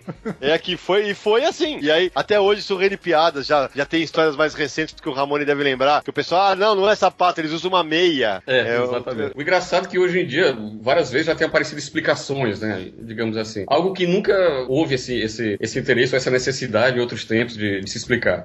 E, e é engraçado que o Cebolinha é outra coisa que, eu- que é o meu personagem favorito, e foi numa tira do Cebolinha que a Mônica apareceu pela primeira vez. É, muitas aventuras do Louco, que o, o Naranja falou que é o personagem favorito dele, também é, interage muito com as histórias do, do Cebolinha. Então é, é, é o meu personagem favorito. Quanto à história, cara, são tantas histórias, mas tantas histórias da turma da Mônica, é até difícil eu separar uma ou duas, mas eu queria contar uma curiosidade: que quando eu era pequeno eu li as histórias da turma da Mônica, a revista, o, o Cebolinha, o Cascão.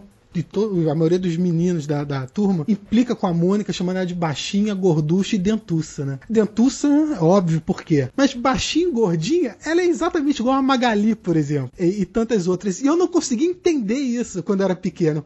Por que que ficam xingando a Mônica e a Magali não? E aí foi passando os anos, eu sempre com essa dúvida. Aí eu, eu não lembro se foi um álbum de figurinhas da Turma da Mônica, colecionando, e, e tinha umas figurinhas que era da primeira aparição da Mônica, da primeira Isso. aparição da Magali. E aí que eu vi que a Mônica era carrancuda, baixinha, gorda, e a Magali era magrinha. E depois eles padronizaram, mas naquela época era diferente. Aí que eu fui entender Isso. por que, que xingavam uma e não a outra. Achei isso muito curioso. E também tinha a brincadeira, por que, que o Cebolinha chama ela de baixinha se ele é da mesma altura, né?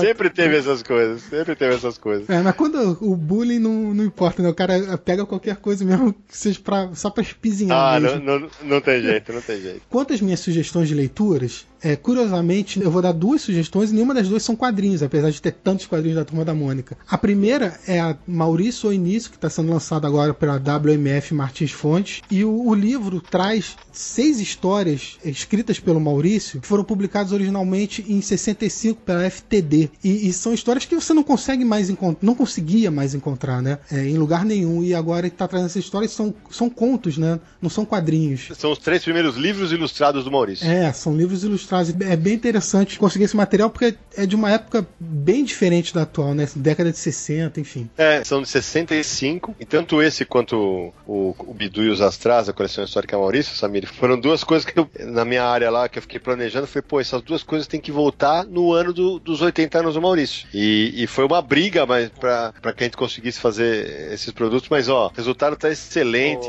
vai Tem, ter... tem um, tem um prefácio lindo da professora doutora Sônia Luiz. Nossa, lindo mesmo. Lindo, lindo lindo. Mesmo. E, assim, eu, eu, eu, li numa entrevista do Maurício ele falando algo sobre ter um traço tosco no início de, no início de carreira. Ele tá de brincadeira. As páginas ilustradas desse livro são maravilhosas, imagina. São. E é uma coisa muito legal, Nara, que dá pra ver nesse livro, é o layout de página do Maurício. O layout de página do Maurício era muito bom. Era muito, muito legal. E me deu um trabalho aí, vai como curiosidade do editor, o editor foi falando agora, né? O livro tinha muito, mas muito, muito, muito erro de colorização. De na época de inversão de fotolito, que a gente arrumou num trabalho incrível do autor de arte WMF Martins Fontes, o Eric Plácido. Ele fez um trabalho incrível de restauração, porque aí eu, chato, como vocês sabem que eu sou, eu falei, ó, aqui a cor tem que ser essa aqui. Tinha a página que o Chico Bento tava de cor de rosa. E o mais legal é que no final a gente mostra, tem uma entrevista com o Maurício, e a gente mostra várias dessas, várias dessas páginas é, que estavam com problema, para o, o leitor também saiba o trabalho que deu a restauração. Olha só que legal. É, a minha segunda dica de leitura, aí é, uma- é um, é um livro assim menos conhecido, chamado Maurício Quadrinho a Quadrinho. O escritor desse livro, ele é desconhecido, não é muito famoso. Perdoem os ouvintes aí, né, quando Não correrem é atrás desse livro. Mas é, por que, que eu tô indicando ele? Porque esse podcast foi para falar das nossas experiências com os- o trabalho do Maurício e o livro fala as experiências do Maurício. Então, é, se você quer saber mais sobre ele, mais sobre a vida dele, as coisas que ele gosta, como foi a carreira dele, vai te dar uma visão muito intimista e própria sobre o Maurício. Maurício, né? Então, E é uma são as trairagem porque a gente combinou antes de falar o que que é. Aí ele não me falou que Eu não, é claro que eu não falei, né? É o Você acha que baita eu, do traíra, eu falei né? pro Naranja antes de começar a gravação, você ainda não tinha. Mas Samir, né? você ainda não contou quem escreveu. É. Mas eu já falei É. que é um escritor desconhecido, que no fundo ninguém, ninguém vai saber quem é, não adianta eu falar. Não, sugere o Google pras pessoas, puxa É, vida. põe aí no Google Maurício quadrinho a quadrinho e vai aparecer a capa do livro, vocês vão poder ver, mas é um tal Ou de pode procurar no próprio Universo HQ que tem a resenha feita por É, olha legal. Só, olha só, vai ficar lá, é, como é que é o nome? É Cid. É, esse aí, é esse aí. É, um cara assim. Nunca mais ouvi falar nele, então não- depois eu procuro o nome, tá? Encontrei agora Ah, no Google. Encontrei no Google agora, é Sidney Guzman. Ó, é Ah, mesmo? Ah, não, tá de brincadeira. Tá, então tá, seus traíra. Mas só pra contextualizar pro nosso ouvinte, o livro foi lançado em 2006 pela Globo. Você acha em algumas livrarias, mas ó, onde eu sei que acha é na estante virtual hoje, porque a Globo, não sei se o contrato ainda tá vigente ou não. Quem tem, tem. Quem não tem, tem que achar em edições de usados e tal. Mas é uma coisa que me deixa muito feliz ainda, pra vocês saberem. Eu ainda autografo muito desse livro em eventos como Bienal, como FIC, É, como sabe Comic onde as pessoas podem conseguir encontrar esse livro? É, em eventos como bienais. é, Exato. tanto na Bienal do Livro do Rio, que aconteceu agora há pouco tempo, tinha stand lá vendendo o livro. Então, nesses lugares é capaz de encontrar ainda. Eu não os vejo como adultos. São crianças crescidas. Ramonão, sua vez, meu velho. Personagem favorito, história favorita e indicação de leitura. Bem, é o seguinte, o personagem favorito é o Chico Bento, desde a época em que ele falava correto. E, inclusive, tem, uma coisa interessante, que comecei a gostar dele desde aqueles traços em que ele era meio, parecia um espigão, entendeu? Falava correto, como eu disse antes. E eu tive uma certa resistência quando houve aquela mudança dos traços dele. Eu, eu confesso que eu, eu preferia é, daquela forma, e eu só fui aceitar e gostar, como eu gosto hoje, em 1983, quando, foi, quando a editora Abril lançou o primeiro gibi do Chico Bento, e eu disse, não, vou começar a colecionar. É uma, é uma oportunidade de ter alguns gibis da Turma da Mônica completo, uma coleção completa, começando do primeiro número e tal, e fui só por esse motivo. E, logicamente, fui tomando gosto é, é, por ele, da- pelo personagem daquela forma, arredondado, falando errado, mas enfim, gostei e hoje ele é, continua sendo meu personagem preferido. Agora, com relação a histórias preferidas, bem, é, tem, são várias, claro, muitas, mas tem uma que marcou muito minha infância, e não é do Chico Bento, é, é uma do Cebolinha, ela foi publicada na revista Cebolinha número 121, de 1983. Essa história também ela foi republicada em 2010 no especial de 50 anos do, do Cebolinha. Cebolinha. Isso. O nome dessa história é As Emoções Bárbaras. Ah, sensacional. Ela sensacional. é, ela é muito, ela é muito, ela, ela é fantástica. Ela, ela é, a história em si, o roteiro é muito, muito bonito. É, fala de, um, de um- uma entidade cósmica bastante avançada que vem aqui para a Terra para poder reviver emoções né, que eles desconheciam, que fazia muito tempo, séculos, que eles não sentiam isso. Então, essa entidade ela, ela se transforma né, num, num- num bebê, num- numa criança. E Realmente lindo. isso. começa a vagar né, pelas ruas, né, obviamente pelo bairro do Limoeiro, encontra o Cebolinha e o Cascão e daí começa a, a sentir várias emoções, como raiva, como amor, solidariedade. Isso tudo ela sentindo literalmente na pele, porque Exatamente. os dois, o Cascão e, e o Cebolinha, é, de certa forma interagiam com essa criança e faziam ela sentir isso. Sentir É inclusive fome, entendeu? É, sensações físicas também, não só emocionais. E, É. enfim, é- é- e outra coisa interessante também, que chama atenção nessa, nessa história, que torna ela especial, é a diagramação dessa, dessa HQ. Ela não tem limitações de, de quadro. O É, próprio é- cenário. E é tudo o- horizontal, né? isso, exatamente. Totalmente horizontal. O único quadro, digamos assim, mas na verdade pode-se dizer o único cenário, é, são três cenários, ou em algumas páginas, dois por página. Elas são delimitadas exatamente pelo que? É, chão do, do, do cenário acima é que forma o limite para o cenário abaixo. Enfim, ela é muito arrojada, inclusive para aquela época, esse tipo de diagramação. Isso, logicamente, por esses dois fatores, me marcou bastante. Ficou na minha cabeça e gostei muito quando ela foi republicada em 2010, nesse especial de Cebolinha, porque foi em tamanho maior, numa edição de luxo. Isso para um colecionador também faz muita diferença. E a indicação de leitura, Ramone? São duas. Vai. Uma é Almanac da Mônica número 1. A editora em 1976 ela foi publicada. É, você imagina ter uma, uma coletânea das melhores histórias é, escritas e desenhadas pelo Maurício, em sua maioria. É, é, isso já torna essa edição ba- bastante especial. Histórias fantásticas, apesar de ser informativo, mas tinha capa cartonada. Para aquela época, era um luxo, digamos assim, você ter um- uma edição dessa. Esse Almanac da Mônica da Editora Abril, ela tem uma curiosidade que, a partir dos anos 1980, é, ele passou a ser temático. Cada edição, ela não tinha uma periodicidade definida, como são os almanacs hoje, que são bimestrais ou trimestrais. Tinha um tema, então teve namorados, tinha bastante de Natal, todo ano tinha Natal, tinha Carnaval. E durante todo, até o final, ela durou 31 Até o final foi dessa forma, a partir dos anos 80. Uma outra edição que não, não tinha um tema definido. É outra edição que eu vou indicar, ela foi publicada em 2002 pela editora Globo. É As Primeiras Histórias da Mônica. É um álbum de luxo gigante, capa dura, papel especial, papel, papel Uma capa amarela, né? Isso, exatamente. Aí, óbvio, alguém pode dizer hoje, essa edição ela, ela republica todas as dez primeiras edições da- do Gibi da Mônica, da editora Abril, da- do, do início da década de 70. E, e aí muita gente pode dizer, poxa, mas essas histórias já foram republicadas, inclusive agora na coleção histórica da Turma da Mônica. Sim. E o que torna isso especial,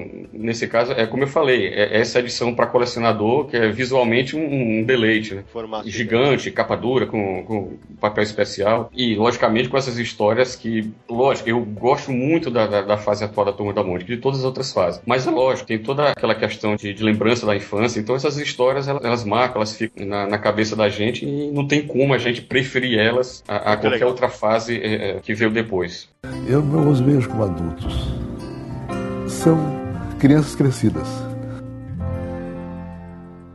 Quem encerra sou eu, né? É, hoje eu sempre fico por último aqui, porque são tantas emoções, né? É, então, o meu personagem favorito também é o Chico Bento. É o Chico Bento, porque talvez por eu ser um garoto de cidade, sempre me identifiquei com aquele, com aquele negócio de, do, do garoto do interior, de ser, de, de viver na roça, aquelas histórias incríveis sempre. E, mas ele é seguido muito, muito de perto pelo Cascão. Acho que o Cascão é incrível, acho que o personagem, o fato dele, ao mesmo tempo, ser o cara que, a- que atrapalha todos os planos infalíveis. Não é porque E- é corintiano, não, né? é óbvio que é óbvio né? que é óbvio, né? É óbvio que também é porque ele é corintiano, né? Nunca imaginei que esse era um Era um Mas aí ponto vale- importante nesse. Vale, vale uma curiosidade, né? Que numa das, acho que se não me engano, no primeiro tira as clássicas da turma da Mônica, não sei se é no primeiro ou no segundo, é, tem uma tira em que o Cascão é, tá triste porque o Santos perdeu. Naquele momento o Maurício não previa para que time cada um. O Cebolinha já apareceu São Paulino, depois virou palmeirense, então ele não tinha definido isso ainda. Tá faltando flamenguista na turma. É, porque não existe, mas deixa eu pra... Ah, deixa eu pra... É... Só pra sacanear. Mas, Samir, teve uma época, não sei se foi nos anos 90, em que também o Maurício chegou a classificar os times do Rio de Janeiro distribuíam alguns personagens. Se eu não me engano, era, era Titi Franjinha, Titi Franjinha, Jeremias e Zé Luiz, Titi Franjinha, Jeremias e, e Humberto, não sei. Eles eram dos times do Rio de Janeiro. Eu não vou lembrar qual. Talvez algum, algum ouvinte nosso no- nos ajude. Então, esses dois seriam meus personagens favoritos. A minha história favorita, e olha, eu gosto demais. Chico Bento, Chico Sete Anos é um clássico. Gosto muito de Emoções Bárbaras, mas tem uma que, que eu escolhi para citar aqui, que é Os Azuis. Que foi publicada em Mônica 15 da Abril. Deixa eu ver o ano, se eu não me engano, Mônica 15 é 1971. E essa história é uma história que atualíssima. é- Ela é tão atualíssima que ela acabou de virar um livro ilustrado naquela coleção da Companhia das Letrinhas, em que eu, que eu lancei, que eu pego histórias clássicas do Maurício e jogo na mão de outros ilustradores, ilustradores de livro infantil, para fazer versões lindíssimas. E essa daqui é ilustrada pela Elizabeth Teixeira, saiu pela Companhia das Letrinhas. E os azuis saiu em desenho animado, os azuis saiu em livro, os azuis virou peça de teatro. É uma história sobre racismo, em que a Mônica, a- quando ela acorda, tá todo mundo azul. E todo mundo trata ela de uma maneira diferente, porque ela não é azul. E o Maurício conta, ele já contou isso na coleção histórica, conta também nos extras desse- dessa edição, que ele escreveu aquela história porque ele ficou muito incomodado com uma demonstração de racismo de uma pessoa naquele dia. Então, é, é, para mim, essa é uma história absolutamente marcante e atemporal, ela funciona em qualquer época e acho que merece ser conhecida. É, e a minha dica de leitura, eu não vou, eu não vou indicar um trabalho, não. Eu vou indicar é, até para fazer uma homenagem a um cara que é um profissional talentosíssimo, dedicadíssimo, que é o Flávio Teixeira. Eu vou indicar a coleção Clássicos do Cinema, que é publicado pela Turma da Mônica, em que o Flávio faz a maioria dos roteiros, especialmente os roteiros mais nerds, né? São de autoria do Flávio. E tem alguns títulos que para mim nessa coleção são fenomenais. Um deles, é, que o Naranjo quase não gosta, é o Cascão Porker, né, Naranjo? Esse tem que ganhar uma capa dura. Isso aí é fantástico. É- o traço. essa história- Quem que é o traço do Nicolosi? É, isso mesmo. Foi publicado em- em- no número 15, em agosto de 2009, com o desenho do José Márcio Nicolosi, que é o ilustrador dessa versão do Pequeno Príncipe, que a gente Teve papel especial, ano. se eu não me engano, o, o papel especial de- dessa edição? Eu- o- o- Rapaz, poder- eu não me lembro. Para valorizar até aquela arte, se eu não me engano, ela teve. Se eu não me engano, enganado. teve sim. Eu Pra acho valorizar teve aquela arte, exatamente. E é, uma, é um material que saiu, foi o Cascão Porker, é, é uma edição incrível de agosto de 2009, número 15. E que, putz, cara, é, eu concordo com o Naranjo, valia demais uma republicação. Valia demais, porque né, nessa coleção já saíram coisas incríveis e o Flávio delira cada é vez que vai fazer. E, e a- e É. as tiradas que ele tem feito em quase toda edição que ele, que ele roteiriza, ele brinca com um tema em comum em alguma parte. Sim, exato. Então, ou, Por sei lá, exemplo, ou, ou é época medieval, eu vou usar o Cascão Porker. É. Ele faz uma página onde ele enche de magos da cultura Isso, pop. da cultura pop Tá lá. geral, li- livro, Tudo. quadrinhos. Cinema, tudo, tudo, tudo. Isso é uma característica. é, é, é, a gente já identifica o roteiro dele por isso. Exato. Não, é, uma de- é uma delícia parar naquela página e ficar identificando. É, no álbum Exato. Trônica, na, na- edição do Trônica, ele faz só personagens de videogame. No, no Avaturma, ele faz só personagens azuis. Incluindo a seleção da França. Exato. que são chamadas de Le Bleu, né? Os azuis. Exatamente. E além de indicar o Cascão Porco, eu vou indicar mais duas. Uma de junho de 2013, a número 38 da coleção Os Vingadoidos, impagável. É uma sátira impagável ao filme. Sensacional, Ele tá- sensacional. Ele tava atacado. E uma terceira que eu vou indicar, porque hoje a gente tá gravando esse programa. Hoje no dia do em homenagem ao Ramone, do De Volta para o Futuro. E o Coelhada para o Futuro, número 36, de fevereiro de 2013, é impagável essa história. E até em homenagem a isso, hoje a MSP colocou a história online para todo mundo ler na íntegra. Então vai estar aí no post do Universo HQ. é, você que está acessando pelo iTunes, acessa lá no site, vai ter o link ali para que você possa acessar é, essa história coelhada para o futuro, que também é do Flávio. É uma coleção que conversa com qualquer idade. Isso que eu acho bacana demais. Isso é uma coisa que é, acho que, um, que deve ser valorizada no trabalho do Flávio e do, do Maurício, por permitir que fale com tantos públicos diferentes. Eu não os vejo como adultos. São crianças crescidas. Bom, meus amigos do Confins do Universo, então foi essa aí a nossa homenagem ao Maurício de Souza, que mais do que uma homenagem ao Maurício de Souza, na verdade foi um muito obrigado ao Maurício, né? Porque nós quatro contamos histórias da nossa relação com o Maurício, como leitor, como profissionais. Então, Maurição, aquele abraço, meu amigo, parabéns, muita saúde, muito sucesso, muita alegria e que a gente possa comemorar mais vários aniversários seus aí nos próximos anos. Mas não sai daí ainda não. Você que tá ouvindo, não sai daí ainda não. Que daqui a pouco vem a primeira sessão de e-mails do Confins do Universo. Segura! Oi pessoal, aqui é Luca Fage, quadrinista, e você está ouvindo o Confins do Universo. Abraço.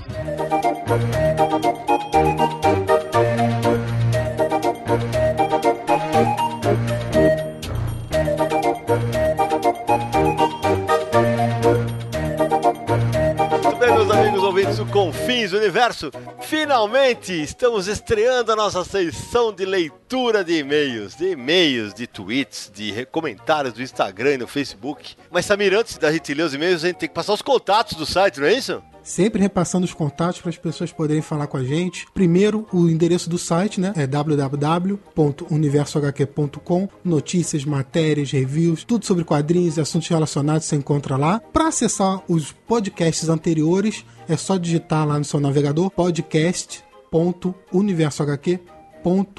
E para mandar mensagens pra gente, a gente recebe muitas mensagens pelo Twitter, é, comentários na própria página lá do Universo HQ, na postagem do podcast, é, pelo Facebook, Instagram. Mas se você quer entrar em contato com a gente, ter sua mensagem lida no, no Confins do Universo, peço para que vocês mandem um e-mail pra gente, porque fica mais fácil da gente filtrar todas as mensagens. É mais fácil que da gente assegurar que receba a sua mensagem. Então, o e-mail é podcast@universohq certo? Fácil, fácil mandar e-mail pra gente. E lembrando também que além das redes sociais, Instagram, Facebook e Twitter, é só procurar por Universo HQ. E também estamos no iStore, é só procurar pela página do Confins do Universo e deixar seus comentários sobre todos os episódios do Confins do Universo. Avalie também, porque é importante pra gente que se deixe sua avaliação, seu comentário e ajudar a espalhar a palavra do Confins do Universo. Ó, Samir tá espalhando a palavra, que beleza. Pindalolas!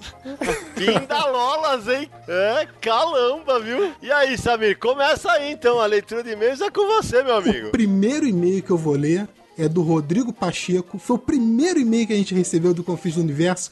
Palmas para Rodrigo Pacheco, por favor. Aê, É. Palmas pra ele. Foi, a gente recebeu no mesmo dia que a gente publicou o primeiro podcast, foi sobre o filme do Quarteto Fantástico. É um e-mail curtinho dele, mas vale a pena ler porque foi o primeiro, então tem que ser homenageado aqui. O e-mail dele é Excelente programa, parabéns pelo podcast, que seja o primeiro de muitos. Já estamos no quinto, hein? Já estamos no quinto. E sem data pra parar. É, tomara.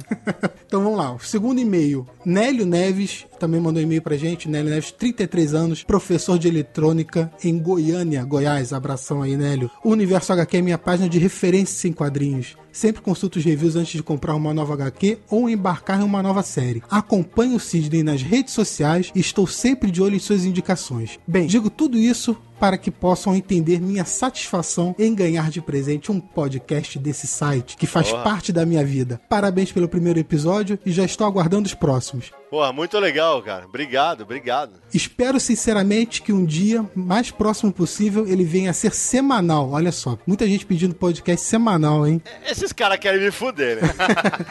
Mas até lá continuarei ouvindo e divulgando sempre que sair uma nova aventura. Um abraço e muito sucesso pra todos. Transformar o podcast Porra. em semanal? Hum, eu tenho um plano. Ai, Espero meu que não Deus. seja plano infalível igual do Cebolinha, tá Meu bom? Deus do Não céu. quero do participar, céu. não quero participar. Beleza, então vamos lá. O Fábio Roberto da Silva mandou um e-mail pra gente com uma sugestão. Disse que gostou do podcast e que ele sugeriu o tema o Jim Shooter. Jim Ó. Shooter, ah, editor famoso da Marvel. Tem muita história dessa época da Marvel. hein? Verdade, verdade. Pode ser um tema interessante aí, já tá anotado. Achei que fosse um jogador de futebol. Jim Shooter, entendeu? É, chuta a bola, né? Naranja a essa hora tá atacadíssimo, né? Foi um trocadalho. Ah, naranja é craque nessas coisas, né? Brincadeira, cara. Próximo e-mail foi enviado pelo Denis Rodrigo. Salve amigo dos agora não tão distantes confins do universo. Denis Moreira, 34 anos, publicitário e quadrinista, independente de Divinópolis, Minas Gerais. Abraço aí pra você, Denis. Adoro ouvir o podcast de vocês e já chegou bem feito. No ponto, afinal, nada tão bom quanto conferir um bate-papo descontraído e bem-humorado sobre quadrinhos. É, isso tem sido uma. O pessoal tem falado bastante nessa, né, que porque a gente conversa como se estivesse na mesa do bar mesmo, quando a gente se encontra, né? Só que falando de quadrinhos, né? E aquela palhaçada tradicional de nós. Então, é, se você tá aí ouvindo, a gente curte isso, pode se preparar que tem mais. É, é o bom Universo porque... HQ é conversa de mesa de pizza. É boa, é verdade. Bem lembrado. A gente só não deixa por ketchup na pizza, mas fora isso. Vai ter briga, vai ter briga. Não vai ter briga, não. Você nem, nem avente a possibilidade. Ramone, responde pra ele, por favor. Como é que alguém pode imaginar uma pizza sem ketchup? Não existe. Meus amigos ouvintes, essa foi a última participação de Marcos Ramone no Universo HQ. E não tô falando do Confins, é no Universo HQ acabou. entendeu? Olha só, o Denis, falando em participação, o Denis tá pe- pedindo participação do Eduardo Nazi, porque curte muitos textos dele. Olha aí. Nazi. Recado pra você. Pô, bacana, bacana. Quem não curte os textos do Nazi? É, Mas é fantástico. Ô. Samir, vou- enquanto você lê o próximo, eu vou ler um comentário aqui do, do último Confis do Universo, do, do, do Sandman, que eu fiquei felicíssimo, cara. A- aquela leitora que eu falei que, que eu mencionei, que mandou uma carta pro Sandman na Globo, falando da, da semelhança do pôster do Alfonso Murra com o Sandman, a Silvia Rodrigues, ela escreveu no- nos comentários do site, ela falou, ó, sou eu a leitora que mandou a carta e continua amando tanto o Sandman quanto o Alfonso Murra. Então um beijo pra Silvia Rodrigues, brigadão pela audiência, foi demais te reencontrar, mesmo que virtualmente. O próximo e-mail é do Michel Robson. Olha só que curioso esse e-mail, hein? Michel Robson escreveu pra gente dizendo que é decenalta de carteirinha e curte demais obras da nona arte. Ele mora em Petrópolis, no Rio de Janeiro, e já fez um jabazinho do site dele. Editor, ele é editor do site lanternasverdes.com, com codinome Arauto de Oa. Aí, olha só, conterrâneo escrevendo pra gente, é mole? É, é teu vizinho, é isso não? Meu vizinho, olha só o cara escrevendo pra gente. Abraço aí pro Michel. Chupa, Marvel. Ó, tem dois comentários também que eu queria ler. Foram comentários feitos. Esses não foram e-mails, foram comentários feitos na, na página do site mesmo do Universo HQ, mas vale a pena ler porque estão comentando, corrigindo informações que a gente deu. Né? O primeiro é o Rodrigo Ramos, que ele fala que o encontro dos dois Sandmans da Vertigo saiu em Dias da Meia-Noite, o encadernado Ah. em capa dura do New Gaiman que a Panini lançou aqui no Brasil É, em 2013. Muito bem lembrado, porque a gente falou, né, que, que já havia saído no Brasil, mas não lembrava que, tinha, que a Panini tivesse publicado e publicou sim. Fica aqui a nossa errata, nosso muito obrigado pela, pelo puxão de orelha. É isso aí. O outro e-mail é do Joey Koala, que ele falou que no duelo entre o Sandman e o demônio, eles tinham que falar conceitos maiores do que o dito pelo adversário, e não os opostos, como a gente Verdade. comentou no e-mail, no podcast. Verdade, também. bo- ó- ótima correção. Valeu, É, valeu, mesmo. valeu mesmo, valeu mesmo. E por fim, o Alex Marques, ele também deixou um comentário dizendo que gostou muito do podcast e tudo mais, mas que faltou listar entre as editoras que publicaram Sandman no Brasil, faltou comentar que a Pixel também fez isso. Perfeito, é verdade, porque a gente falou da Brainstorm, a gente falou da tudo em quadrinhos e tal, e realmente acabamos esquecendo da fase da Pixel, que foi curta, mas. Eles lançaram o primeiro arco de histórias divididos em dois Exato, álbuns. Exatamente, tinha que ser mencionado sim, tinha que ser Isso. mencionado sim. Então, mais uma vez, muito obrigado pela correção, pelo puxão de orelha. Isso. O último e-mail que eu queria ler é do Rogério, que ele manda uma sugestão de programa. Quer sugerir um podcast sobre quadrinho europeu. Quase não gostei dessa ideia, hein? Ah, nem um pouco, né? Eu e o Codespot, a gente não gostou quase nada dessa história. Fala Isso vai, isso vai ser quase como um monólogo. Não, vai Sérgio nada. falar, cara. Nossa, o Sérgio Codespot vai falar pouco. Ah, que nada, e dá um jeito, e dá um jeito. Então é isso, pessoal. Essas foram as leituras de e-mail desse episódio. Bom, pessoal, então esse foi mais um episódio de Confins do Universo. Queria deixar aqui um abraço para todo mundo que está ouvindo a gente no Brasil inteiro, no mundo inteiro, porque a gente tem ouvintes fora do Brasil também. E, e antes de despedir, e aí, Ramonão, curtiu a estreia? Com certeza. Que seja a primeira de muitas participações. Nem doeu, vai. Foi um pouco zoado, né? Mas é normal. Não, aqui com certeza. batismo. Principalmente antes de começar. Ah, é, né? Isso, Porque é. isso tem que ser mais Com no certeza. círculo interno, porque certas coisas não podem ir ao ar, né? Exatamente. Então, galera, Samir, Ramone, Naranjo, muitíssimo obrigado. Valeu pela companhia de novo. Até o próximo Confins. Fique com a gente. A gente se encontra no próximo Confins do Universo.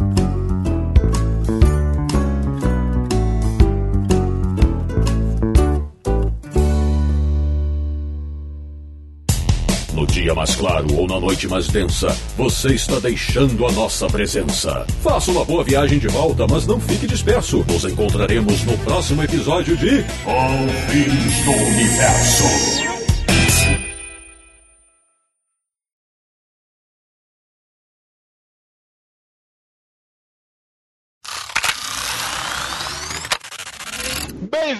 Bem-vindo, bem-vinda a mais uma edição de Confins do Universo, podcast do Universo HQ, o site especializado em quadrinhos, www.universo.com. Universo.com é rosa, hein? Puta, errar o endereço do site, puta que pariu. Põe nos essas essa daí, caralho. Vai, procura no Google, se não, procura. Vamos lá, de novo. 3, 2, 1, gravando.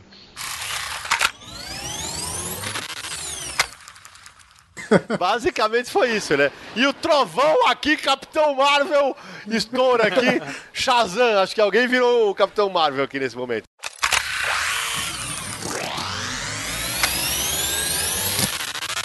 Este podcast foi editado por Radiofobia, podcast e multimídia.